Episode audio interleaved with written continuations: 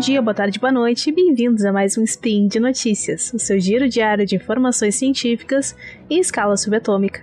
O meu nome é Juliane, mais conhecida como Jill, e hoje, sábado, dia 21 Elian do calendário Decatran e dia 6 de 8 de 2022 do calendário gregoriano, falaremos sobre racismo. E no programa de hoje, Giovanna Eubank defende seus filhos de mulher racista em Portugal, Isa comenta sobre racismo vivido em sua infância, quais são os efeitos do racismo no cérebro infantil e o que é fadiga da batalha racial. Speed Notícias.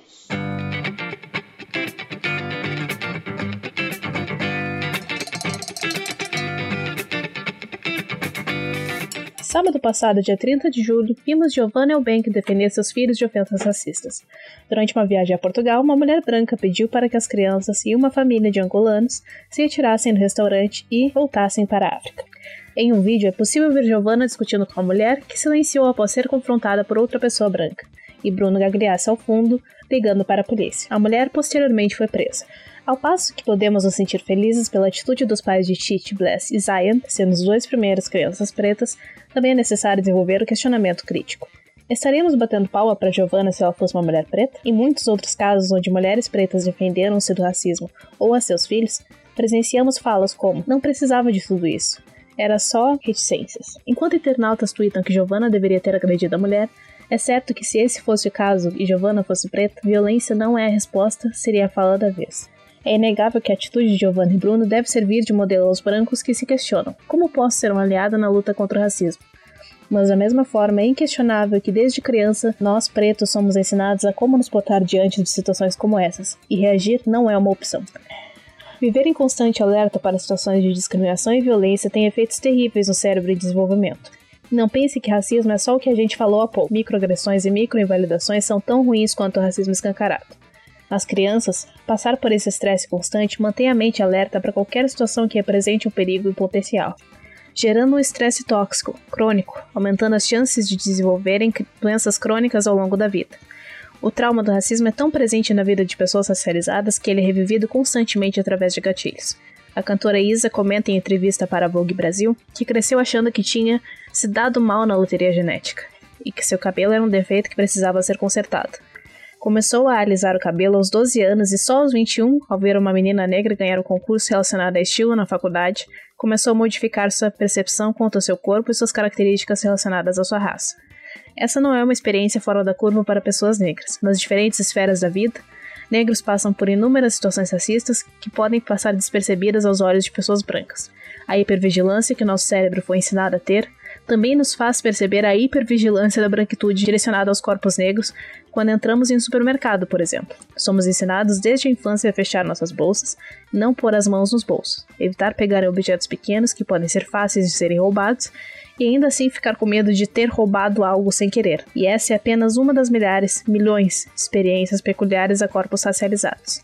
E nos é comum também ouvir frases como: Você está sendo paranoico, você interpretou mal e você é sensível demais. A fadiga da batalha racial, o Racial Battle Fatigue, é a resposta do corpo a esse cotidiano de estresse. Um artigo que vai estar disponível para leitura no post diz que fadiga da batalha racial é usada para descrever três respostas maiores de estresse: fisiológica, psicológica e comportamental, e envolve a energia despendida ao lidar com e lutar contra o racismo.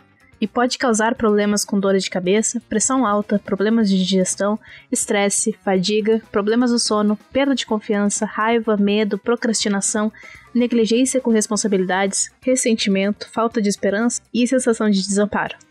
A fadiga da batalha racial é tanto fisicamente quanto emocionalmente debilitante. O artigo tem enfoque na população negra universitária, mas quando o autor traz questões sobre autocobrança, questionamento de suas capacidades e de sua expectativa de futuro, sentimentos e desenvolvimento de síndrome de impostor, é totalmente possível traçar paralelos com qualquer outra esfera da vivência negra. Para exemplificar, voltando para a entrevista da intérprete de fé, Isa, ela diz que Abre aspas. Depois que fiquei famosa, revisitei inseguranças, as formas como me comparava e achava que nada do que eu fazia estava bom o suficiente. Tudo isso é fruto do racismo, o sentimento de que não se pode errar, uma noia que você aplica em todos os seus trabalhos feitos. Existem barreiras invisíveis que o racismo cria. Infelizmente, no Brasil, a partir do momento que você é uma pessoa negra bem-sucedida e famosa, você não deixa de sofrer racismo, mas as pessoas passam a te olhar de forma diferente, o que é lamentável. Todos merecemos respeito. E por hoje é só, pessoal. Lembrando que os links das notícias usadas nesse spin estarão no post. Deixe lá seu comentário, crítica ou elogio. Além disso, esse podcast não existiria se não fosse pelo apoio do patronato do SciCast, através do Patreon, Padrim e PicPay. Se você quiser nos ajudar a continuar fazendo divulgação científica gratuita, você pode obter mais informações no post. Um abraço e até a próxima!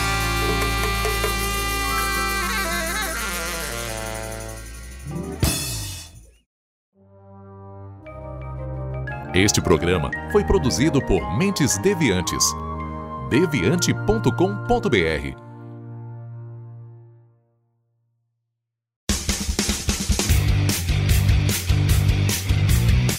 Cortes, edição de podcast.